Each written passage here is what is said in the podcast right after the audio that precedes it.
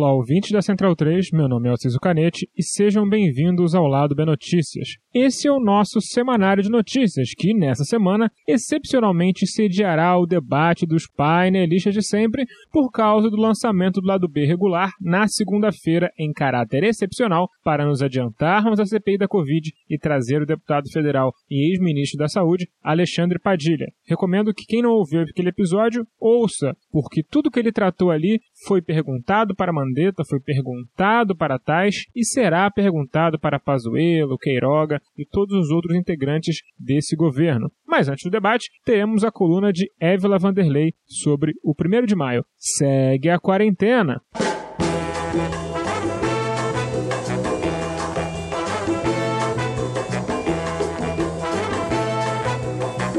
Semana passada tivemos mais um 1 de maio, o Dia Internacional dos Trabalhadores uma data instituída há mais de 100 anos durante o Congresso da Segunda Internacional Socialista, que foi celebrado em julho de 1889 em Paris. A história do 1 de maio começa bem antes daquele ano.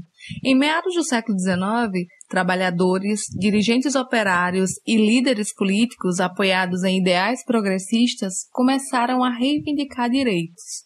Entre os principais estava a conquista da jornada de trabalho de oito horas, que deveria substituir as habituais 10, 12 e até 14 horas da época. Greves de trabalhadores marcaram o século XIX com o objetivo de conquistar direitos trabalhistas que iam além da jornada de oito horas. Se reivindicavam férias, o descanso aos domingos, a previdência social, a indenização por acidente e a aposentadoria. Em 1884, a Federação dos Sindicatos Organizados dos Estados Unidos e Canadá decidiu que a partir de 1 de maio de 1886 teria início uma greve geral pela jornada de oito horas. Nesse dia, 80 mil pessoas começaram a paralisação e em poucos dias mais de 350 mil se uniram às primeiras. A grande adesão gerou uma forte repressão. Com a declaração da greve geral, Chicago, uma das cidades mais industrializadas dos Estados Unidos naquela época, e com metade da população formada por estrangeiros, teve uma resposta violenta por parte da polícia, que atirou contra os manifestantes, deixando cinco mortos e 50 feridos. A repressão continuou com prisões, arbitrariedades e penas de morte para trabalhadores acusados de tentar desvirtuar as instituições. Foi em homenagem a esses trabalhadores que os delegados da Segunda Internacional Socialista instituíram o 1 de maio como Dia Internacional dos Trabalhadores. A data foi se difundido no início do século XX, primeiro em países socialistas, depois nos demais e representa até hoje a luta de trabalhadores por mais direitos em todo o mundo. Estamos falando de uma luta que começa há cerca de 200 anos e está regredindo, principalmente em países de capitalismo periférico como o Brasil. No país, a burguesia exigiu mudanças nas leis trabalhistas para flexibilizar todos os direitos. Flexibilizar que aqui significa retirar de nós trabalhadores direitos que já eram poucos. Com o objetivo de aumentar seus lucros, os empresários brasileiros difundiram expressões como flexibilização, reforma, desengenhação a economia e muitas outras. O resultado é uma das maiores taxas de desemprego do mundo, uma das maiores desigualdades sociais e a perda constante de direitos. Nos últimos anos, os trabalhadores brasileiros assistiram à regulamentação da terceirização irrestrita de, de serviços, a chamada reforma trabalhista, que significa nada mais nada menos do que a precarização do trabalho. Cinco anos depois dessa reforma, nós temos um recorde de desemprego de 14,4%. Isso significa que 14,4 milhões de pessoas estão na fila por um trabalho no país, o maior contingente desde 2012. Os dados são da PNAD, Pesquisa Nacional por Amostra de Domicílio Contínua do IBGE. Para completar, ainda temos mais 5 milhões que não entram nos índices de desemprego do IBGE porque desistiram de procurar emprego. Hoje o Brasil está na quarta posição em relação à maior taxa de desemprego do mundo, em ranking mundial dos países com os piores patamares de desocupação. O levantamento é da agência de classificação de risco Austin Rating, a partir das novas projeções do Fundo Monetário Internacional para a Economia Global. Enquanto as taxas de desemprego batem recordes, aumentaram os bilionários no Brasil, mesmo com a pandemia. Enquanto 19 milhões de brasileiros passam fome, o número de bilionários saltou de 45 para 65 no último ano, com aumento de 71% na soma das riquezas no período de pandemia. O saldo é difícil, mas é simples de entender. A maior parte da população está desempregada ou em trabalhos precários, enquanto apenas 1% da população concentra e aumenta sua riqueza. Além disso, batemos mais um recorde negativo com a morte de mais de 400 mil pessoas por causa do Covid-19. Em meio a tantos problemas, o primeiro de maio veio e passou, e nós não fomos às ruas, não paramos o país com greves e não estamos conseguindo avançar a não ser rumo ao precipício. Para piorar ainda mais a situação, os bolsonaristas vestiram as cores verde e amarela e foram para as ruas reivindicar o Dia Internacional dos Trabalhadores. Eles pediram o fim da corrupção, defenderam o voto impresso, fizeram ataques ao Supremo Tribunal Federal e ainda clamaram pela criminalização do comunismo. Escutem bem. No 1 de maio, uma data criada para defender os direitos trabalhistas em um momento como o atual, de altos índices de desemprego, mortes, fome e tudo mais, a maioria dos trabalhadores ficou em casa, parte deles por conta da pandemia, e os fascistas foram às ruas. Uma luta que veio de tão longe não pode terminar assim. Ela só pode acabar quando vencermos. Por isso, é fundamental que a gente comece a se organizar.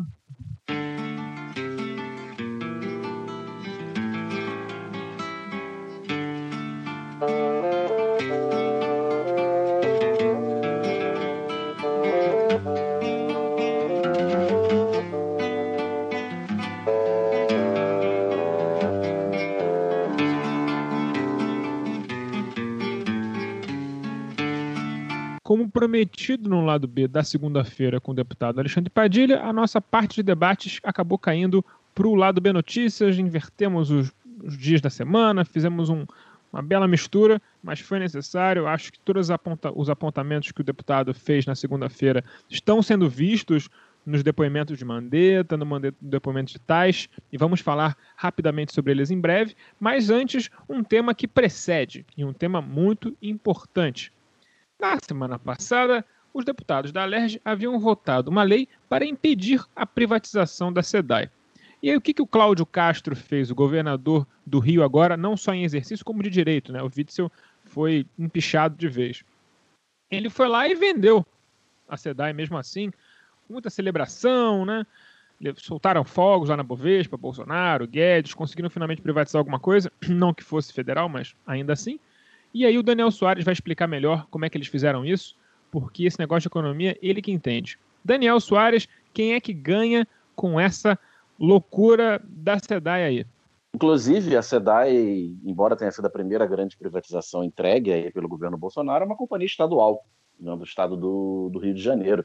A sua privatização já estava prevista no plano de recuperação fiscal do estado do Rio, feito lá atrás, ainda no governo Temer, 2016 e 2017 pelo governador Pezão junto ao, ao governo Temer, é, no momento de, de, imensa chantagem do governo federal para com o governo do estado do Rio, pois o Rio estava com uma situação fiscal muito complicada naquele momento, é, resultado da, da, diminuição abrupta do, dos royalties do petróleo, com a baixa no preço internacional do, do petróleo, que impacta diretamente no, nos royalties que o Estado recolhe, e a própria é, crise econômica né, que a gente está enfiado desde 2015, que faz cair muito a, o, os rendimentos dos impostos estaduais, sobretudo o, ICMS. E fora o efeito, o, o efeito dominó, é, que, a, que a, a, praticamente a quebra da indústria do petróleo aí causou no estado do, do Rio de Janeiro, que depende tanto dessa, dessa commodity na sua economia nas últimas, nas últimas décadas. Então, diante dessa dessa chantagem imposta pelo plano de recuperação fiscal, né, que previa a privatização da SEDAI praticamente como uma garantia de pagamento do Estado aos, aos empréstimos, a dívida federal, né, que foi renegociada nesse, nessa reestruturação, a, a venda da SEDAI é, foi imposta. E por isso que talvez tenha sido a primeira privatização entregue pelo governo Bolsonaro, porque não foi ele que montou, né? Foi feito pelos profissionais do governo Temer lá atrás. É, fora isso, quem ganha com a, com a privatização são os mesmos grupos de sempre, que geralmente são interessados nesse tipo de coisa, ou seja, os grandes bancos, bancos de investimento e fundos, né? Fundos é, de, de, de, investimento, é, fundos de pensão privados. Inclusive, um desses bancos de investimento foi fundado pelo ministro da Fazenda, Paulo Guedes, que foi um dos leiloeiros do, da, da, empresa pública. É, sobre a SEDAI em si, é, vale aquilo que eu falei sobre os Correios aqui no programa semana passada ou duas semanas atrás, que é a missão de uma empresa privada gerar lucro para os seus acionistas. Então, a missão de uma empresa de distribuição de água e de saneamento é, privada não vai ser a de universalizar a, a, o abastecimento de água e o tratamento, o recolhimento e o tratamento de esgoto. Vai ser fazer o que for mais lucrativo, operar no ponto de maximização da lucratividade e minimização dos custos. O maior exemplo disso é que o bloco, né, a área de atendimento da SEDAI foi dividida em vários blocos. É, o bloco que corresponde ao atendimento à zona oeste da capital e grande parte da Baixada Fluminense não teve interessados. É uma área com que a maioria da população tem baixa capacidade de pagamento, que tem milícias atuando na maior parte do território, que a, a empresa está é, exposta a, ao roubo de água, né, ou lançamento de esgoto é, em um lançamento ilegal de, de esgoto na, na rede, é, que pode causar problemas financeiros para a questão do dimensionamento, etc. É, nenhuma empresa privada quis meter a mão nessa cumbuca e esse, esse lote não foi vendido. E como eu falei, né, é, esses lotes são para distribuição de água, coleta e tratamento de esgoto. A água, o tratamento da água é, continuará sendo feito pela SEDAI, pela empresa pública SEDAI. Então, toda essa história de geosmina, da água com, com cheiro ruim, que vem acontecendo no Rio de Janeiro há mais de um ano, desde o verão de 2020, e sido colocada como uma propaganda fortíssima né, na, na, imprensa, nos meios de comunicação, como uma, uma, propaganda da privatização, que olha aí como é que é o nível de serviço da cidade. Tem que privatizar mesmo, etc.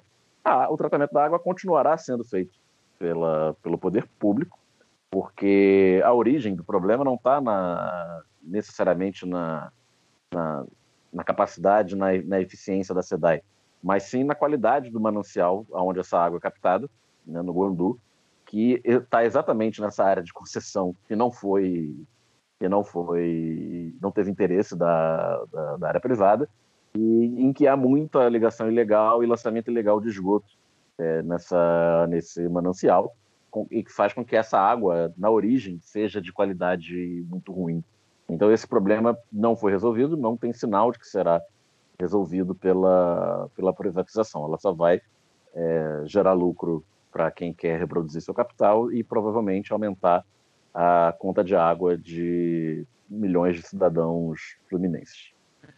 Um bom exemplo disso né, é o aumento de 39% no preço do GNV aqui no estado do Rio de Janeiro, que também foi operado nessa segunda-feira.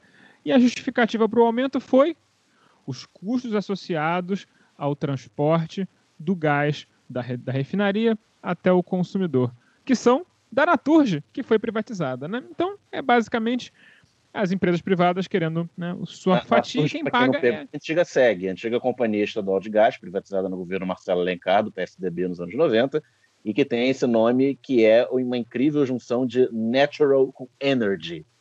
Então, Naturgy. É, excelente nome. Excelente nome. Um nome fantástico para uma empresa dessa merece um nome bem escroto mesmo. É, então é isso. Então a gente, quem vai pagar é a gente, a gente vai se ferrar, né? E aí as empresas podem lucrar mais, que é sempre muito bom, né? Para as empresas. No caso, não para a gente. Enfim, é, é, é de se esperar. Torcemos que isso ainda possa ser revertido, afinal, foi feito ao arrepio da lei. Não que, né? Brasil, 2021, vai saber se isso importa de alguma coisa, mas ao menos é, é alguma coisa, melhor do que nada. Né? Seria melhor se tivesse feito, seria me melhor do que tivesse sido feita com amplo apoio da Leste e tudo mais. Então vamos ver se existe um futuro para isso, torcemos que sim.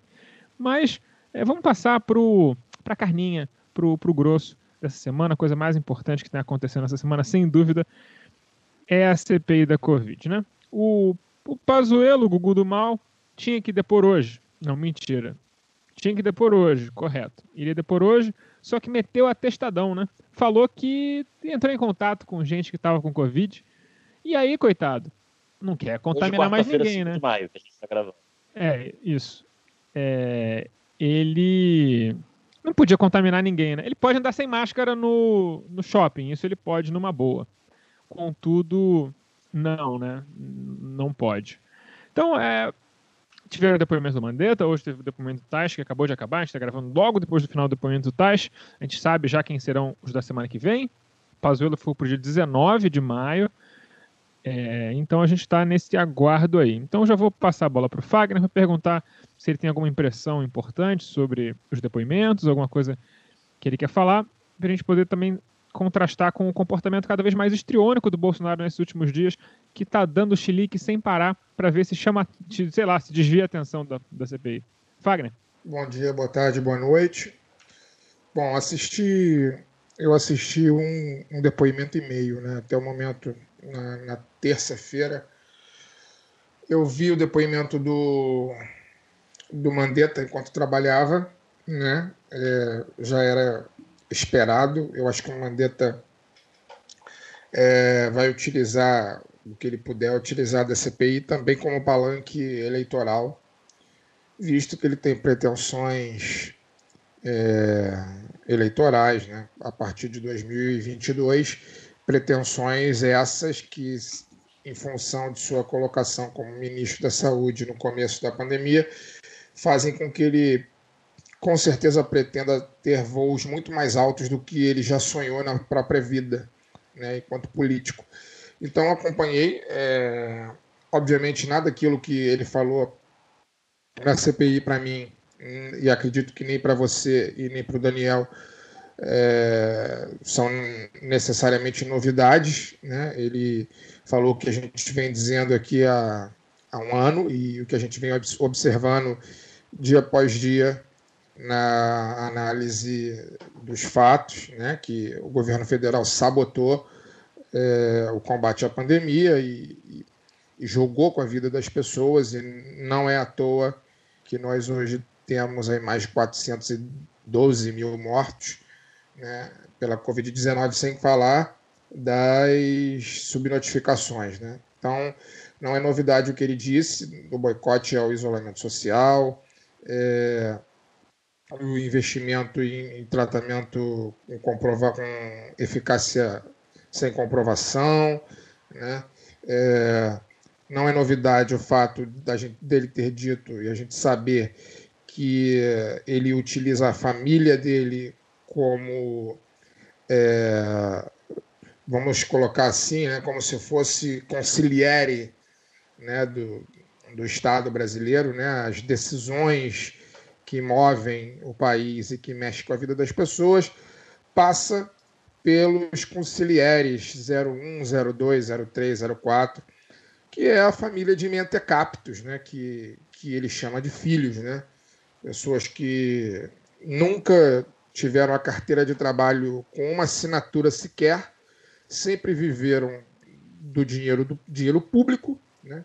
sempre viveram da corrupção em seus gabinetes e que hoje, por incrível que pareça, embora não tenham formação alguma para ocupar os cargos que ocupam, não só ocupam esses cargos de poder, como têm poder de decisão, de, de aconselhamento né, das políticas públicas brasileiras. É um escárnio completo. Em relação ao Tais, eu vi o, o, o começo da, da, eu vi o começo da, do depoimento também não trouxe novidades, porque ele foi lá para falar exatamente aquilo que a gente já sabia, que, é, que ele não teria é, nenhuma autonomia né, para poder, poder implementar alguma política de combate à pandemia. Mesmo que ele fosse bem intencionado, a gente sabe que ele não teria nenhuma condições de trabalhar adequadamente, né? É, porque ele estava, enfim, ele se envolveu num governo de assassinos, né? um governo genocida, um governo de, de fascistas. Né? Fascistas é, são cultuadores da morte. Então você, em nenhum momento, você vai conseguir trabalhar em prol da vida num governo que cultua a morte, um governo que lucra politicamente com a morte. Então, não me trouxe novidades. É, eu estou, sim, muito ansioso pela presença do ex-ministro Pazuello, general da Ativa. Né? Esse sim, estou surpreso, porque acho que ele, inclusive, é burro o suficiente para poder falar coisas que ele não gostaria de falar, né? Acho que ele é burro o suficiente para não ter nem estabilidade emocional e nem inteligência o suficiente para dizer aquilo que não o compromete. Acho que ele é capaz Parece de se autocomprometer né? por burrice. Oi? Parece que foi isso, né? Parece que meteram atestado nele porque os 10 dias de treinamento intensivo que os advogados lá que contrataram para preparar ele deram, ele não estava dando, não tava surtindo efeito, né? Ele, ele botava duas, três, quatro perguntas e entregava a paçoca. É isso. Eu acho que ele é burro o suficiente para poder se, se entregar, mesmo sem querer. Né? E também agora, curioso pelo, pela convocação do ministro lunático, né? ex-ministro lunático de Relações Exteriores, o pior chanceler da história do país, Ernesto Araújo, né? É, que é um também dos grandes responsáveis pelo fato do Brasil não ter vacinas hoje. Né? e é responsável por todo, todo, todo o desgaste que o Brasil teve com a China, que é a principal fornecedora de insumos né, para o combate à pandemia. Ele e o Eduardo Bolsonaro, que na verdade era o verdadeiro chanceler. Né, é, o e, e, e Bolsonaro está com saudade. Ele falou besteira de novo. Ele falou merda da China de novo hoje, que olha aí qual é o país que é o único, único país que a economia cresceu. Será que não é uma guerra biológica? Ele falou isso num pronunciamento hoje. Sim, sim. A gente está num momento. É, eu venho falando aqui do, no programa já tem algumas semanas. O, o governo Bolsonaro acabou. É, não, não há o que esse cara possa fazer agora. Ele só está aí para atrapalhar. Né? É, esse governo só vai perder popularidade daqui para frente. A minha leitura é que ele não será impeachmentado mais porque ninguém quer assumir, nem o Mourão quer assumir né, essa situação. O Brasil chegou num estado de degradação é, moral, intelectual, é, de saúde, muito grande é, para que alguém queira assumir essa, esse governo no meio, né, né do meio para o fim. Então, o grande problema é que esse governo, o tempo que ele durar, são pessoas morrendo, né? Então, cada dia mais dele no poder, são mais alguns milhares de pessoas que estão morrendo e que ainda vão morrer ao longo dessas, dessas, dessas semanas, desses meses. É, mas ele, mas eu não vejo nenhuma possibilidade eleitoral para essa gente, nenhuma, absolutamente nenhuma. Se houver alguma possibilidade, aí realmente é o caso de pegar um avião e meter o pé do Brasil. Mas eu não vejo nenhuma possibilidade eleitoral. É, mas ele vai continuar apostando no caos. Né? Ele vai continuar apostando no caos, afinal de contas, ele ainda tem uma fatia que é minoria, mas que ainda é muito fiel a ele, né? uma, mania, uma fatia de cães, raivo, cães raivosos e é, descerebrados que ainda são muito fiéis a ele e não só descerebrados como criminosos mesmo. Né? Eles têm. É, é, a família Bolsonaro é ligada com o que há de pior na, na, escala humana. Né? São pessoas que. É isso, são torturadores, são é, milicianos, são agressores de mulheres, enfim. É, é, é, é envolvida só com essa estirpe de gente. Né? é, que infelizmente saiu do esgoto e ascendeu ao poder no Brasil. Então, eu estou curioso pela próxima semana. Acho que a quinta-feira promete, com a presença do Ernesto Araújo na CPI. A minha leitura é que o senador Renan Calheiros, que é o relator da, da CPI, está tá com bastante tesão para poder. Tá jogando embora, solto, tá jogando obviamente, solto. Obviamente não fale, né? Mas ele aparentemente está com bastante tesão para poder incriminar é, quem deve ser incriminado né, pelo genocídio brasileiro. É, eu, a meu ver também, ele tem poder suficiente para isso. Eu acho que Renan Calheiros não é um dos homens mais poderosos do país à toa, há muito tempo. Né? Ele, ele não é aí há pelo menos 30 anos está no staff dos homens mais poderosos do país à toa. É... Então, estou como observador muito atento dos fatos é... e acho que as coisas tendem a ficar cada vez piores para essa escória. É... Vamos aguardar. Vamos aguardar, mas acho que a tendência, de fato, para eles é piorar. Isso não significa que para a gente vai melhorar, né, porque nós estamos de pés e mãos atados, nós estamos entregues à própria sorte. Estamos literalmente contando com a sorte para não morrer. Então não dá para dizer que a gente vai que vai melhorar para o nosso lado também, assim, a curto prazo. Eu acho que a gente ainda vai sofrer por um bom tempo, né? Mas as coisas já estiveram mais suaves para o lado de lá também, e agora já não estão tanto. É, assim, eu, eu, eu acompanhei também um e-mail por aí. Eu confesso que na, no depoimento do Mandetta ontem eu dormi num pedaço que eu achei muito chato. Mas hoje o Taish meio que acompanhei. Aquela coisa, acompanhei fazendo as tarefas, acompanhei fazendo almoço, acompanhei é, lavando louça, acompanhei protocolando uma expedição aí. Então, no, a parte boa a gente acaba prestando atenção, na parte ruim a gente acaba é, deletando. Tem alguns senadores que são muito ruins, mesmo senadores bem intencionados, que estão querendo apertar, mas não conseguem. Não faltou aquele media training ali. O Renan jogando bem, o menino, menino Renan está afiado, está treinado, fez um treinamento estilo rock balboa, né? Foi para as montanhas e tal. O próprio presidente da comissão, o, Omar Aziz, está comprometido, acho que ele está fazendo um trabalho sério, não está de sacanagem, não está melando a parada. O Randolph também, então assim, está sendo bem conduzida a CPI. Não, vai. E acho que é uma análise importante a CPI tende a não gerar grandes mudanças. As pessoas estão esperando grandes mudanças, elas estão no caminho da frustração com essa CPI. Mas algumas coisas podem acontecer. E eu não acho que seja coincidência que nosso camisa 10, Renanzinho, esteja aí armando para trazer um monte de gente do governo Bolsonaro que não tem mais imunidade parlamentar, que pode tomar voz de prisão durante as sessões, que pode se enrolar. O Weingarten é um cara fraco, se apertar, vai peidar. O, o Ernesto sequer vive na mesma dimensão que a gente, como o Fagner falou. Então, se apertar, ele tem duas coisas que eu percebi do Ernesto. Ou ele parte para balbuciar loucuras, ou ele, come, ele fica coado e começa a concordar com as pessoas que estão perguntando para ele. E se ele concordar muito com as perguntas, dependendo, pode complicar para ele também, né? Imagina se ele concorda que, ah, é isso mesmo, não, é, o Bolsonaro mandou eu falar mal lá da, da China, eu falei, mas é porque a gente estava na nossa cruzada Deus Vult, sei lá o que esse cara vai falar. Mas esse tipo de coisa, assim, se ele começar a confessar que agiu dolosamente, aí tomar voz de prisão ali, né? Especialmente se ele começar a mentir, né? Se eles tiverem prova de alguma coisa, se ele mentir ali, ele tá em compromisso, ele pode tomar voz de prisão, seria lindo. Eu adoraria vê-lo algemadinho saindo ali da.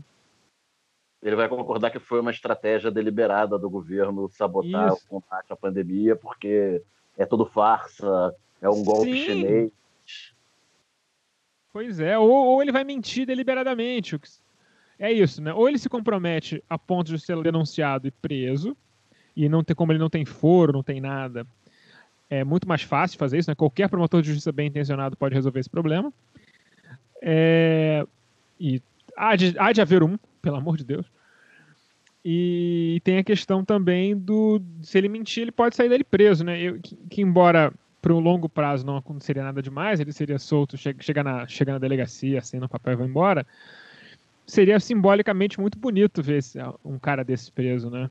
Pazuelo, então, nem fala. Pazuelo sair dali algemado.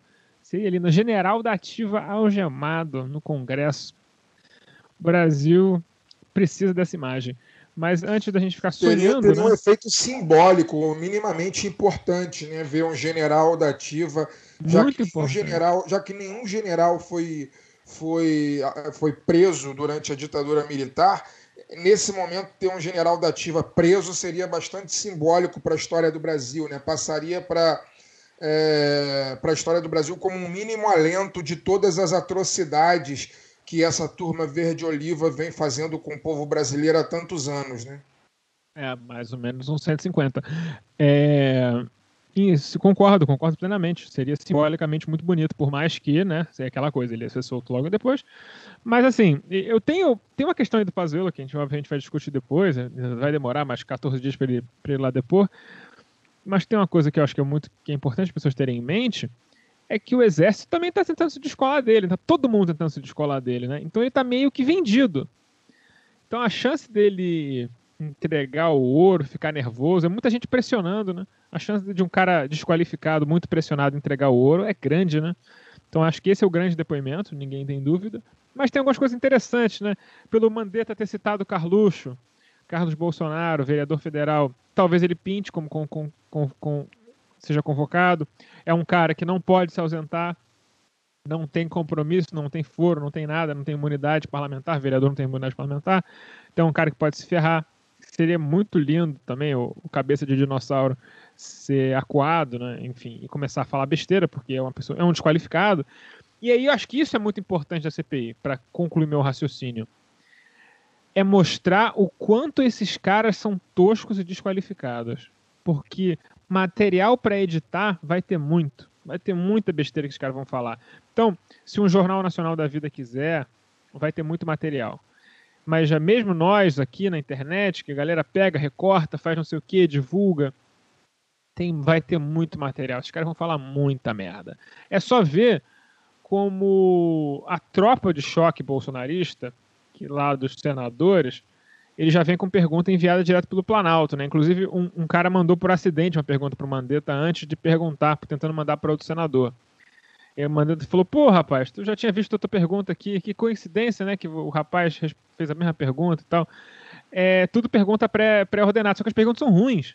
Porque nem o cara do Planalto que está mandando neles sabe o que está fazendo. Essa galera tá agarrada ali com o Bolsonaro porque são anões políticos, se elegeram na loucura que foi 2018 e sabem que se não se fosse, se fosse em Bolsonaro eles não existem, né? Então estão numa situação é, de dependência ali e tal. Então é, muito, muito ridículo. Então, eles não conseguem pressionar, eles não conseguem criar narrativa. O cara que mais insuportável, o Heinz, né, é, senador pelo, se eu não me engano, PP do Rio Grande do Sul. Posso estar errado, o partido, o Estado, tá, acho que está certo, né? É, ele é o, talvez o mais cloroquiner de todos, muito louco da cloroquina, ele. Então, assim, só fala merda, uma loucura. Então, assim, se você começar a deschavar, não sobra muita coisa. São os desqualificados. E eu acho que a CPI, nesse sentido, vai ser muito instrumental. que o Heinz, ele, ele, era deputado já há muitos anos pelo Rio Grande do Sul. Ele é um cara que ele, ele é um medíocre que já tinha o seu espacinho, mas a, a loucura de 2018 o levou ao Senado. Né? Ele, em situação normal, ele jamais se elegeria senador numa votação majoritária estadual. Mas não, é, pois é, ele ele era um cara tipo Bolsonaro, né? Era um louco que tinha o seu, o seu gado ali, né? E aí ele conseguiu uma grande expansão de terras, nesse caso. Aumentou muito o gado. Mas enfim, eu acho ele que. É do, ele é do Progressistas. Progressistas. É, do progressista, né? lá, do, lá da terra do Brizola é, do, do Jango, inclusive. Ex-prefeito é, de São Borja. É o PP mesmo. É o Partido Progressista, então, é isso aí. É, bom, se nenhum dos senhores tiver mais nada a acrescentar, vamos passar para o boa noite. Daniel Soares, boa noite.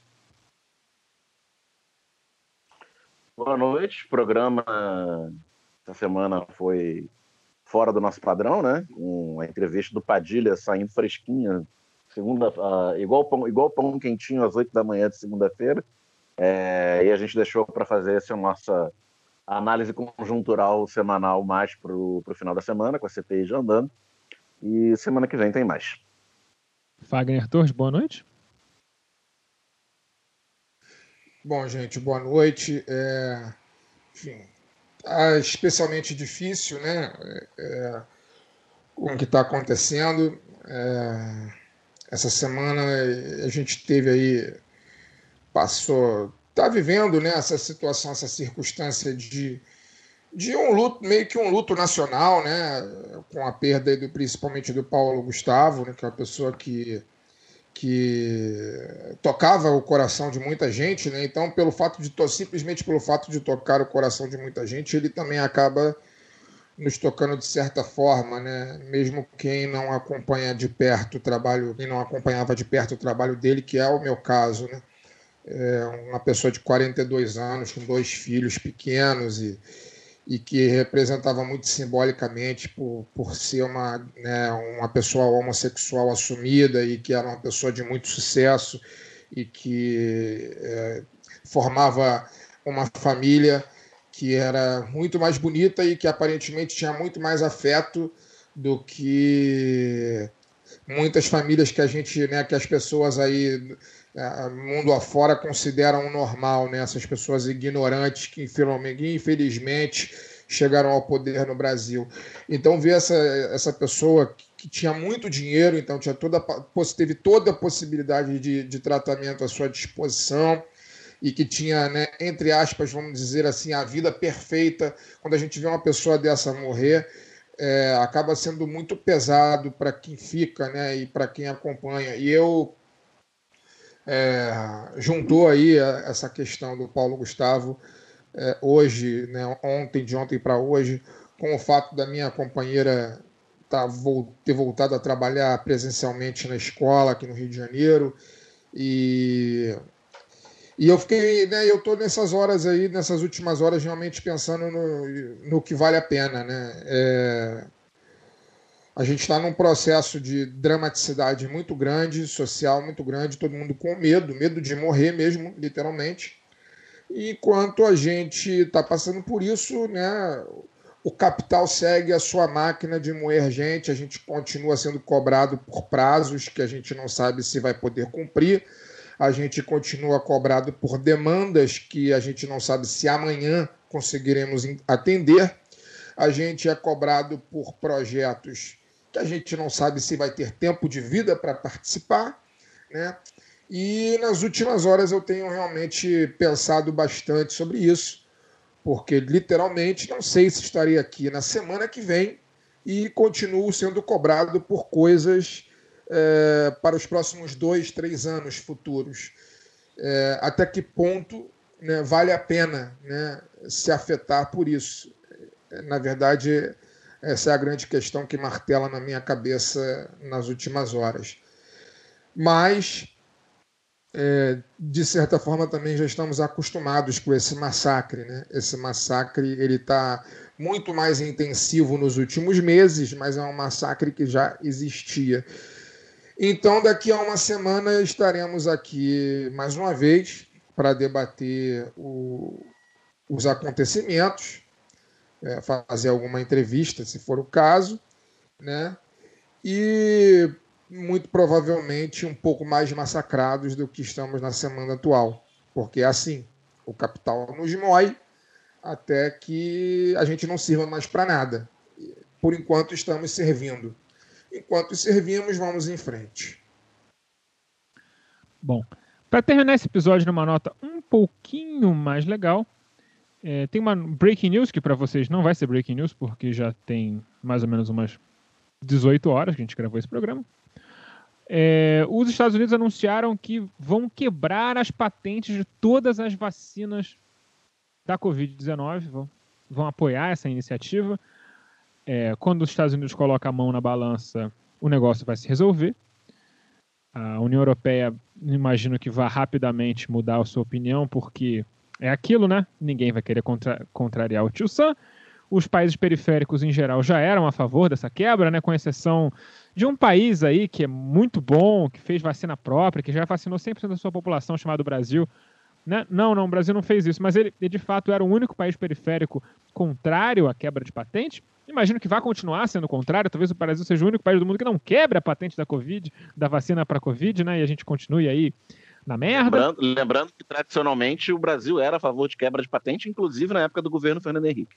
Pois é, né? Exatamente. É, Brasil e Índia sempre foram os países que levantaram essa bandeira, né? E o Brasil ficou, enfim, na, na rábula da história, com o Bolsonaro sempre, né? Sempre no, no cu da história mas é com os Estados Unidos botando a, a banca que vai ajudar ajudar os países a produzirem, inclusive, as vacinas, ou seja, não é só dizer, ah, quebrou a patente, se vira. Não, vai dar ajuda técnica, vai fazer com que os laboratórios consigam produzir. Então, veremos laboratórios em países periféricos com boa capacidade, como o Brasil, como Argélia, Turquia, Egito, é, Irã, México, Argentina, produzindo, muitos outros, eu estou dando exemplos aqui, produzindo suas, as vacinas da, que, que eram da BioNTech, que eram da Moderna, que eram da AstraZeneca, que eram de tantas outras, e a capacidade, em vez da gente ficar esperando que o mundo vai ser só vacinado lá para 2025 e isso se torne, e a Covid se torne uma doença endêmica em áreas como o centro da África, a Índia e os, e os confins da América Latina, é agora a ideia de erradicar a Covid até o final de 2022 se torna uma realidade palpável. Então isso é uma notícia enorme, enorme. Não tenho palavras para mensurar. Talvez a gente tenha que fazer um lado B sobre isso com alguém que seja especialista para conseguir mensurar o tamanho da diferença em número de vidas para o mundo que essa decisão representa. É, é uma notícia enorme e acho que a gente não pode menosprezar o tamanho disso. E, bom, méritos para o Joe Biden, né? Que foi muito pressionado, havia uma pressão institucional muito forte de é, Médicos Sem Fronteiras, de muitas outras é, ONGs dessa natureza, Anistia Internacional e tudo mais, pressionaram internamente o governo dos Estados Unidos. Muita resistência, obviamente, da Fundação Bill e Melinda Gates, já teve um lado bem notícia sobre eles, sobre o lixo de ser humano que eles são, é, que estavam né, racistas, que odiavam a ideia de ver negros e marrons, etc., tendo controle sobre as suas próprias produções de vacina, se fuderam, e agora é, as coisas vão andar. Então, com essa boa notícia, eu encerro esse lado B do Rio e até semana que vem com mais um programa.